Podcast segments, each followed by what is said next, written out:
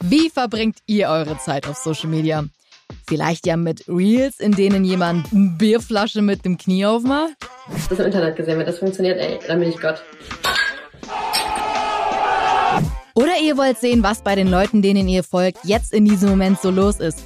Dann schaut ihr euch natürlich Stories an. Ich weiß, ich habe schon gute Nacht gesagt, aber Leute, überlegt euch mal, ist das nicht krass, dass Tiere checken, dass man ein Kopfkissen als Kopfkissen benutzt? Okay, Moment, das war jetzt vielleicht nicht mein bester Gedanke und den vergessen wir mal ganz schnell wieder. Aber es gibt ja auch Inhalte, bei denen man was lernen kann. So wie das hier damals. Also Leute, heute steht ein ganz besonderer Tag an. Heute geht es nämlich auf die geilste Messe der Welt und zwar die Süßigkeitenmesse. Oh mein Gott, Leute. Würde ich sagen, das sehen wir dann am Ende des Videos. Das stelle ich euch dann vor. Aber jetzt geht's erstmal zurück zum Podcast. Alter, war das eine Geschwindigkeit. Kurze Clips, kleine Updates aus dem Tag oder mal was längeres mit vielen Infos. Diese Inhalte unterscheiden sich zwar voneinander, aber in der Vielfalt haben sie auch etwas ganz Grundlegendes gemeinsam. Und zwar die Art und Weise, wie sie Humor, Wissen und spannende Geschichten transportieren. Nämlich als Video.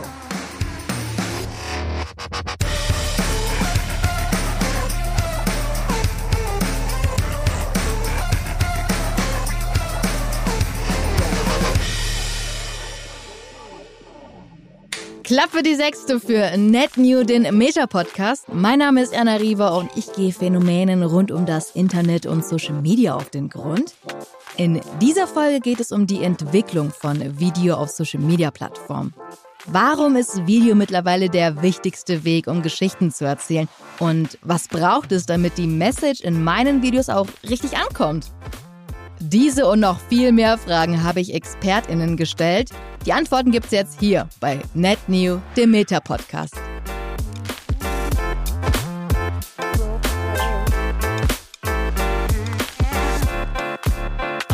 Action. Kurze Reels, Stories, längere Infobeiträge, mittlerweile sogar ganze Shows oder Doku-Reihen. Überall auf den Social-Media-Plattformen sehen wir Videoformate. Und das geht sogar so weit, dass wir jetzt in dieser Sekunde, also jetzt in diesem Moment bei dieser Produktion, nicht nur eine Aufnahme starten könnten, nein, wir können sogar streamen und live mit den Hörerinnen und Hörern in Kontakt treten. Die Möglichkeiten auf den Plattformen sind mittlerweile fast nur durch die eigene Kreativität begrenzt. Plattformen wie Facebook oder Instagram werden immer und immer weiter optimiert. Und in welche Richtung das geht, das bestimmt natürlich die Nachfrage. Und die zeigt ganz klar, die Userinnen und User wollen Videos sehen. Und Video ist der Nummer 1 Treiber für Wachstum. Tilda haben wir im Podcast ja schon mal kennengelernt. Sie ist Partnermanagerin bei Meta und hat das mit dem Wachstum mal auf den Punkt gebracht. Ja, natürlich in einem Video. Videos transportieren einfach nochmal mehr Mimik, Geste, Emotionen und ich kann nochmal authentisch mich selbst zeigen. Die Nachfrage nach Videocontent war aber nicht immer so hoch. Das hat sich über die vergangenen Jahre erst entwickelt. Und wie bei allem, was die Digitalisierung angeht, auch Corona hat noch mal einen großen Schub gegeben. Hier ein paar Fakten. Drei von vier Menschen nutzen regelmäßig Videoinhalte über das Internet. In der Zeit von 5 bis 24 Uhr gucken die Menschen eine knappe halbe Stunde länger als noch vor vier Jahren. Besonders für jüngere Menschen gehören Online-Videos schon längst zum Alltag. Das alles geht aus der Online-Studie von ARD und ZDF aus 2021 hervor. Und weil wir gerade ja auch über Corona gesprochen haben, auch dadurch gab es eine Veränderung. Studien des Datenanalyseunternehmens Work deuten darauf hin, dass der Videokonsum mit der Pandemie ganz massiv zugenommen hat. Und das ist wohl auch kein kurzes Hoch. 75% der Userinnen und User wollen ihre erhöhte Watchtime demnach auch nach der Pandemie nicht wieder reduzieren. Videoformate sind also auf einem Siegeszug, der schon seit Jahren anhält und trotzdem noch weitergeht. Das liegt einerseits an der Veränderung der Nutzungsgewohnheiten von uns Menschen und andererseits an der Technik. Unsere technischen Möglichkeiten waren sehr, sehr lange ausschlaggebend dafür, wie viele Videos wir online sehen können und welche Qualität die dann auch haben. Gehen wir mal zurück. Gut ein Jahr bevor ich geboren wurde, gab es da einen riesigen Durchbruch. 1993. Da übertrug die Band Severe Tire Damage ein Konzert und schrieb damit Livestream-Geschichte. Heutzutage denken wir natürlich, na wenn das so ein Top-Event war, dann hingen unsere Eltern wahrscheinlich alle vorm Computer und haben sich das angeschaut, oder? Aber nein. Vielleicht kennt ihr das ja auch noch aus alten Geschichten. Internet war damals so langsam, dass man sich zwischen zwei Bildern im Video einen Kaffee holen konnte. Also im übertragenen Sinne. War schon langsam. Aber, ne? Wisst ihr Bescheid. Auch sieben Jahre später, im Jahr 2000, hatten erst drei Prozent der amerikanischen Haushalte Breitbandinternet, mit dem es möglich war, sich Videos oder Fotos anzuschauen. Und ja, hier in Europa sah das nicht viel besser aus. Erst die großen Videoplattformen haben das Format Jahre später dann so richtig etabliert. Und dann muss natürlich noch das moderne Smartphone kommen, über das wir Inhalte auch mobil anschauen können. Schlechtes Internet, schlechte Videoqualität und schlechte Wiedergabemöglichkeiten. Das alles hat Video als Format in der Entwicklung ausgebremst. Heutzutage stehen wir aber nicht mehr vor diesen Schwierigkeiten. In der Bahn, im Café, um die Ecke oder sogar auf dem Klo. Fast überall haben wir Empfang und mit unseren Smartphones auch das richtige Gerät, um Videos abzuspielen oder sie aufzunehmen. Wobei das letzte auf dem Klo natürlich nicht sein muss. Naja, fest steht, mit den technischen Möglichkeiten hat der Videoboom immer weiter Fahrt aufgenommen. Und solange wir uns technisch durch Apps, neue Bearbeitungsmöglichkeiten, Filter und einfach Kreativität weiterentwickeln, solange wird auch der Boom anhalten. Sehr früh dabei waren natürlich auch CreatorInnen. Viele von denen, die direkt angefangen haben, Videos zu produzieren, sind heute erfolgreich. Das ist wirklich so.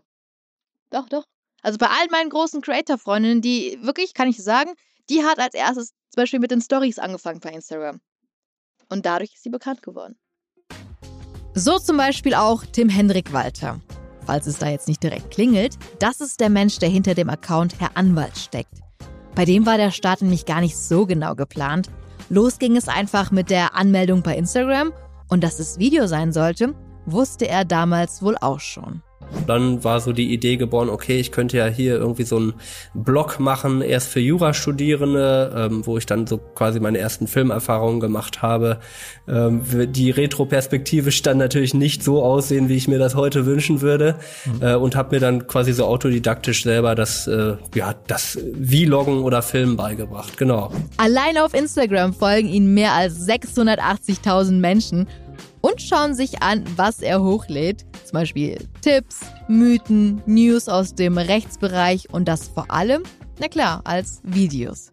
Tim Hendrik Walter, alias Herr Anwalt, ist aber nicht der Einzige, der schon frühzeitig auf die Vorteile von Videos auf Social-Media-Plattformen gesetzt hat. Felix Berndt hat das genauso gemacht. Ihr kennt ihn wahrscheinlich als Doc Felix. Er produziert Content zu Gesundheitsthemen, Ernährung und Sport. Und das verfolgen allein bei Instagram knapp 250.000 Menschen. Bei Doc Felix hat es aber ein bisschen Überwindung gebraucht. Ich habe mich einfach nicht getraut, Videos zu machen. Und ich dachte, Instagram hatte damals halt jeder. Ja, wie war wie Facebook und das Medium Foto ist ja auch ein viel, viel simpleres Medium als Video. Ähm, und ich dachte auch lächerlicherweise, ich kriege da nicht so viel Hate von Freunden, weil jeder weiß, wenn man sich ein bisschen anfängt zu zeigen oder dann geht der Hate hoch und gerade YouTube ist halt so ein Big Step. Aber ich dachte, ich kann mich da so rein sneaken und kriege dann halt kein Hate. Nee, falsch gedacht. Natürlich übelst Hate bekommen von Freunden, ja. Ähm, und ähm, ja, also ich wollte tatsächlich immer Videos machen, aber Fotos war sozusagen so, dass äh, die, die, ähm, die Schwelle war da äh, sehr, sehr nie, viel niedriger, irgendwie Fotos zu machen und irgendwas zu schreiben. Also kreative Fotos habe ich damals auch schon auf vielen Plattformen gemacht. Farbe im Gesicht und alles, pipapo. Aber ich war richtig dumm. Ich habe direkt bei dem, als das Format Video so richtig im Hype war, auch schon Videos produziert und auch schon recht hochwertige Videos, so Parodien oder so richtig diese Comedy-Goldphase, wo es angefangen hat. Aber ich habe sie nie hochgeladen. Und ich sag's euch, ich weiß nicht, woran es lag. Ich weiß nur später lag es eher bei mir daran, dass ich Angst hatte vor dem Stempel Influencer. Aber nicht, weil ich Angst hatte vor meinen Freunden, wie sie reagierten, sondern eher, dass ich Angst hatte, wie es im Schauspiel wirkt. Aber dann hat sich's geändert. Dann hat man diesen, hat man diese Schwelle übersprungen und jetzt ist es wirklich scheißegal, was ich hochlade. Also. Und mittlerweile hat sich das auch bei Felix geändert. Er postet Reels, in denen es um lustige, informative oder ernste Themen geht. Und hunderte tausend sehen sich das an. Das kann natürlich mehr Aufwand in der Produktion bedeuten, lohnt sich aber. Ich liefere ja wirklich ähm, Inhalte, ähm, die ähm, vielleicht ein bisschen komplizierter sind. Und gerade wenn man jetzt überlegt, wie sonst das Arzt-Patient-Verhältnis ist, dann ist es ja meistens blöd, wenn der Patient einen Arztbrief liest. Es ist viel schöner, wenn der Arzt dem Patienten, also wenn er dir in die Augen guckt und sagt, hey, so ist das, ich erzähle dir das jetzt mal. Und dafür ist das Videoformat natürlich 1A. Und auch noch diese ganzen Features, die es noch gibt mit den Stories. Die Leute können Fragen stellen, die können direkt darauf reagieren, die können Kommentare setzen, ich kann auf Kommentare reagieren. Ähm, das ist halt, also das ist auch mit Sicherheit eine Säule der zukünftigen Medizin. Das haben jetzt noch die ganzen ähm, Ärzte leider noch nicht auf dem Schirm, was es da einfach für Chancen gibt, dass man die Patienten jetzt nicht nur einmal im Quartal sieht, sondern du kannst, wenn du willst, den Patienten halt jeden Tag mit Content beschießen. Ja, sonst gehst du einmal zum Zahnarzt. Ja, ich gehe jetzt zum Zahnarzt, habe voll Angst, dass der mir wieder irgendwie rumbohrt oder mir Schmerzen macht und ich will einfach nur raus und äh, sag, ja, ja, ich esse wenig Süßigkeiten. Ne? Das, das ist natürlich ein sehr, sehr blödes Arzt-Patient-Verhältnis.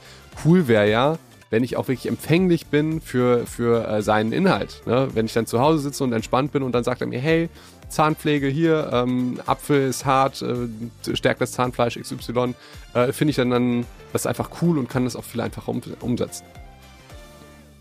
In der Umsetzung ist Felix da kreativ. Er setzt auf verschiedene Formate, reagiert auf Videos, in denen medizinische Inhalte besprochen werden und ordnet Themen selbst mit seiner eigenen Expertise nochmal ein. Das sieht von außen leicht und elegant aus, aber gerade wenn es um die Vermittlung von scheinbar trockenen Inhalten geht, ist das eine große Herausforderung. Und die Herausforderung haben wir ja auch. Wissen soll Spaß machen. Für Felix sind deshalb kurze Formate mit schnellen Schnitten wie Reels sehr fordernd, aber auch hilfreich. Das ist halt eine wahnsinnig krasse Challenge, medizinischen Content oder Gesundheitscontent so unterhaltsam und lehrreich zu gestalten, dass der sich nicht unterscheidet von anderem Content. Ähm, das, also, weil, weil das war mir schon klar, dass das müssen die Leute geil finden.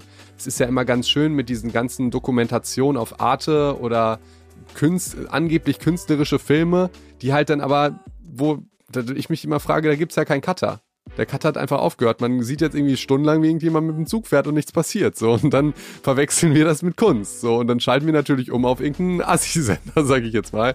Und ähm, deswegen bringen mir und auch der Community kurze Videos schon ziemlich viel, weil ich kann da im Prinzip einen Gedanken so zusammenfassen ähm, und die Leute, denen fällt das gar nicht auf, sage ich jetzt mal, dass die heimlich was für sich tun, was auch ein bisschen gesund ist, weil es sich kaum von den anderen Videos unterscheidet. Unterhaltsam, lehrreich, informativ. CreatorInnen schaffen mit ihren Videos einen Mehrwert. Und sie sind nicht die einzigen. Auch für das Marketing sind Bewegbildformate unglaublich wichtig und seit Jahren auch nicht mehr wegzudenken. In Werbekampagnen, die auf Videos setzen, können Unternehmen Geschichten erzählen und Produkte oder Ideen mit Emotionen verbinden. Ein bisschen ist es noch hin, aber dazu vielleicht eine vorweihnachtliche Geschichte. Also ich will da weihnachtliche Christmasmusik hinter haben, ja, Chris?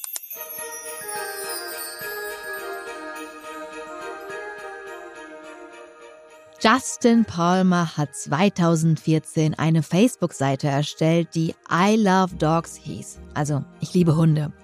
Da haben sich viele Menschen gedacht, sehe ich genauso. Und einer davon war der Army-Veteran Marshall Morris.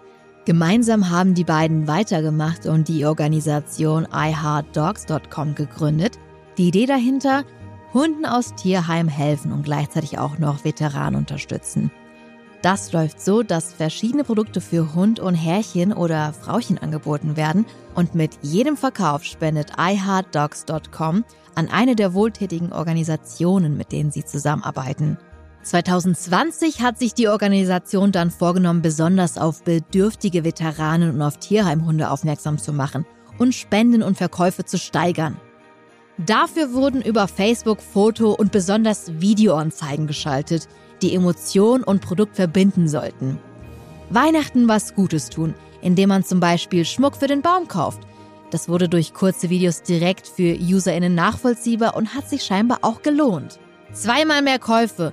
Die Menschen konnten sich deutlich besser an die Botschaft erinnern und waren auch eher davon überzeugt, was für einen wichtigen Beitrag iHeartDogs.com mit ihrer Arbeit leisten. Jetzt aber der wichtigste Teil. Vor allem für die Hunde war die Kampagne ein voller Erfolg. Es wurden tausende Decken und Spielzeuge und auch jede Menge Futter an Tierheime gespendet.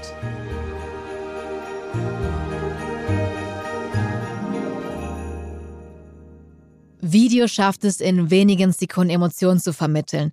Mitgefühl, Spannung oder Humor, alles denkbar. Priska Jansche von Eckes Granini arbeitet täglich mit solchen Gefühlen und versucht in Videoanzeigen Geschichten zu erzählen. Als Head of Media and Digital setzt sie besonders auf Content, der auch optisch was hermacht. Ich weiß, dass das, das, äh, die Gestaltung des Werbemittels macht unglaublich viel aus, was Werbeerinnerung und auch, ähm, ob ich das Produkt mag oder nicht. Also für mich geht es in erster Linie darum, kurzweilig was zu platzieren und zu sagen, hey, pass auf, wir sind jetzt gerade das Produkt, das du brauchst, in einer schönen Art und Weise. Ich finde immer dieses Plumpe oder nur ähm, ne, ohne irgendwie lieblos dahingestellt auf weißem Hintergrund oder sonst irgendwas. Ich glaube, da kann das so lang oder kurz sein, wie es möchte. Es kann auch natürlich funktionieren, aber für mich ist es immer sehr ich mag es, wenn der Content schön ist, auf jeden Fall. Egal wo im digitalen oder auch im TV die Platzierung stattfindet. Emotional packend und ästhetisch ansprechend. Das reicht aber noch nicht für eine erfolgreiche Kampagne. Ein Inhalt lässt sich natürlich nur vermitteln, wenn er auch von Menschen gehört oder eben auch gesehen wird. Deshalb kann sich der Erfolg eines Videos in einem winzigen Augenblick entscheiden. Dann, wenn UserInnen den ersten Eindruck bekommen und sich entschließen, Will ich mir das Video jetzt weiter anschauen oder skippe ich doch lieber zum nächsten Video? Wenn es natürlich um Stories und Reels geht, dann geht es natürlich auch hauptsächlich um diesen Thumb-Stopping Moment, nenne ich es jetzt mal, wo du halt wirklich sagst, ja, hier bleibt der Nutzer stehen und bleibt auch dran und guckt sich auch das Reel bis zum Ende an oder die Story. Wir wissen alle, dass sehr viel geskippt wird und sehr wenig Zeit immer und äh, Millisekunden werden darauf ja verbracht. Das ist natürlich dann die Königsdisziplin, um den Konsumenten hier auch zum Stoppen zu bringen und eben anzuschauen, das komplette ähm, Video. Es ist natürlich eine riesige Challenge dann auch zum Beispiel, wie es Edeka damals geschafft hat mit der Heimkommen-Kampagne, wo der Opa seinen eigenen Tod vorgetäuscht hat, damit die Enkel ihn besuchen kommen zu Weihnachten. Das ist natürlich eine Story, die nimmt einen mit, da will man irgendwie dranbleiben, die nimmt einen emotional so mit, dass man es wirklich bis zum Ende anguckt wie ein, äh, wie ein Kinofilm. Äh, das ist natürlich auch Königsdisziplin dann, ne? Und das wird man nicht mit jeder Kampagne schaffen und will man vielleicht auch gar nicht. Aber ist natürlich so, dass du den Konsumenten, egal ob mit einem Reel, mit einer Story, mit Watch mitnehmen musst und einmal kurz zeigen musst, hey, warum bin ich jetzt denn gerade relevant und das möglichst schnell. Das kenne ich übrigens selbst auch. Ich war mal bei einem Workshop für Reels und da haben sie gesagt, dass ein Mensch eine Aufmerksamkeitsspanne von 1,7 Sekunden hat. In diesen Sekunden entscheiden sie, ob sie weiter skippen oder nicht. Und so habe ich zum Beispiel meine Vlogs auch immer aufgestellt. Wenn jetzt irgendwas verteilt passiert ist, zum Beispiel, keine Ahnung, äh, da ist äh, eine Farbexplosion gewesen, dann schneidet man genau diese Farbexplosion an den Anfang und dann kommt das Intro und dann kommt der Weg. Was passiert bis zu diesem Farbexplosion? So kriegt man es hin, dass die Menschen auch dranbleiben und ein altes Zitat aus der Filmbranche lautet auch, ein guter Film startet mit einem Erdbeben und steigert sich langsam. Und so ist das auch ein bisschen mit dem Videoboom. Es ging stark los, Video war schon lange enorm wichtig und trotzdem nimmt die Relevanz immer weiter zu. Auch für die Plattformen wie die von Meta.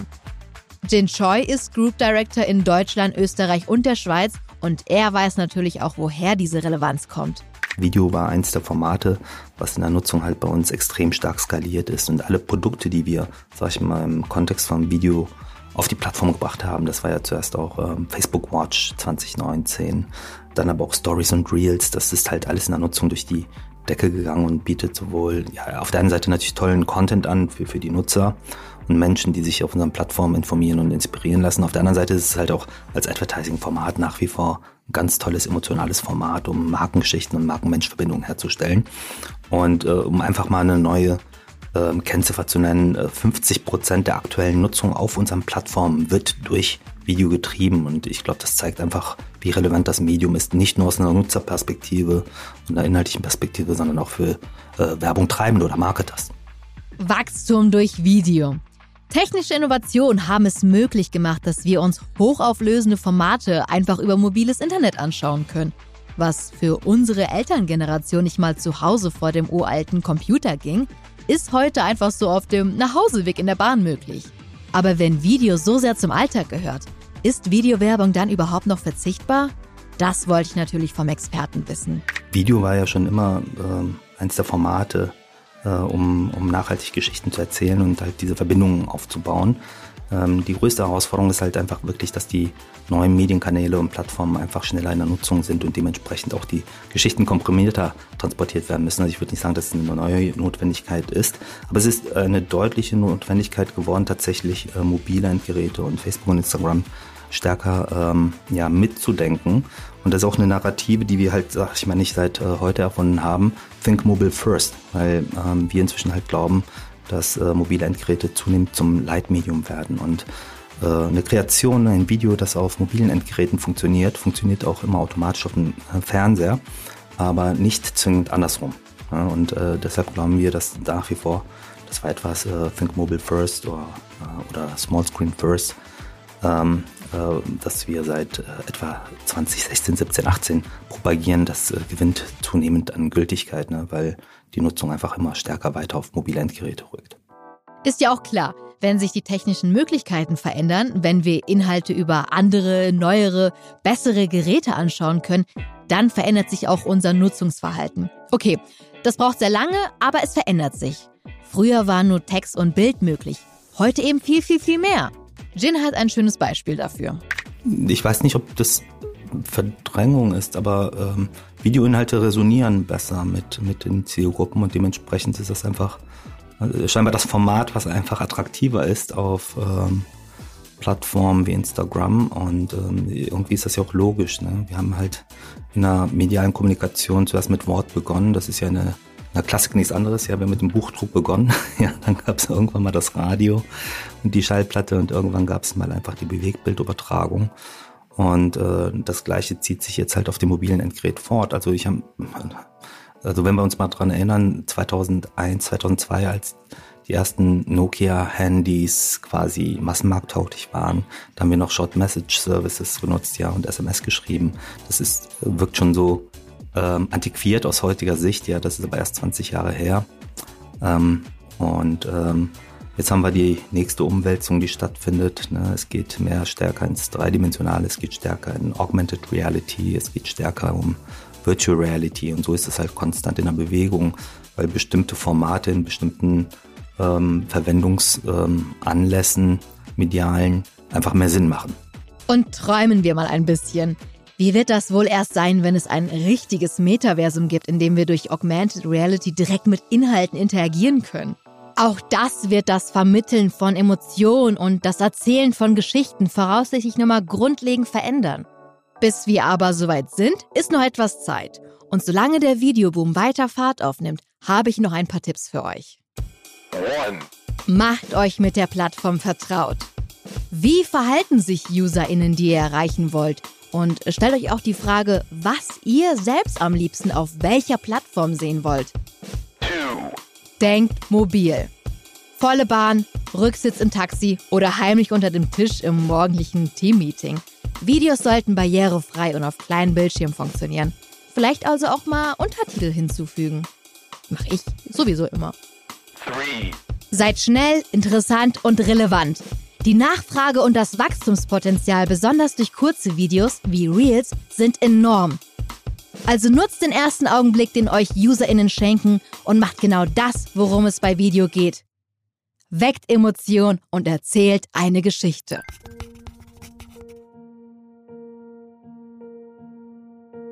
In der kommenden Woche kommt als Ergänzung zu dieser Folge ein Interview mit Priska Jansche, Head of Media and Digital bei Eckes Granini. Im NetNew Deep Dive erklärt sie, welche Vorteile Videowerbung hat und warum sie auch lieber von Bewegtbild spricht als von Video. Außerdem hat sie einen Fall aus ihrer Arbeit mitgebracht, in dem über das normale Video hinausgegangen wird. Und zwar mit einer Kampagne, in der auch Augmented Reality untergebracht war. Mehr dazu aber dann in der kommenden Woche. Wenn ihr Fragen zu Reels, Stories oder einfach Videoformaten bei Meta habt, wissen wollt, wie sich Meta die Zukunft vorstellt oder einfach ein Like da lassen möchtet, dann folgt uns bei Instagram. Den Link und alles weitere findet ihr in den Show Notes. Ansonsten jeden zweiten Donnerstag eine neue Folge Net New, der Meta-Podcast mit mir, Jana Rieber. Das nächste Mal geht es um Business Messaging. Denn WhatsApp, der Instagram Messenger und Co. haben viel mehr drauf als einfach nur Nachrichten. Darum geht's in zwei Wochen hier bei Net New, dem Meta-Podcast. Mein Name ist Jana Rieber. Ich, äh, äh, hä? der einfachste Satz. Mein Name ist Jana Rewe und ich freue mich, wenn ihr auch beim nächsten Mal wieder dabei seid. Tschüssikowski! Oder können wir am Ende immer so ein, so ein, so ein Outro machen, so ein peinliches wie Ciao Kakao, ähm, Düsseldorf. Bis bald, Rian.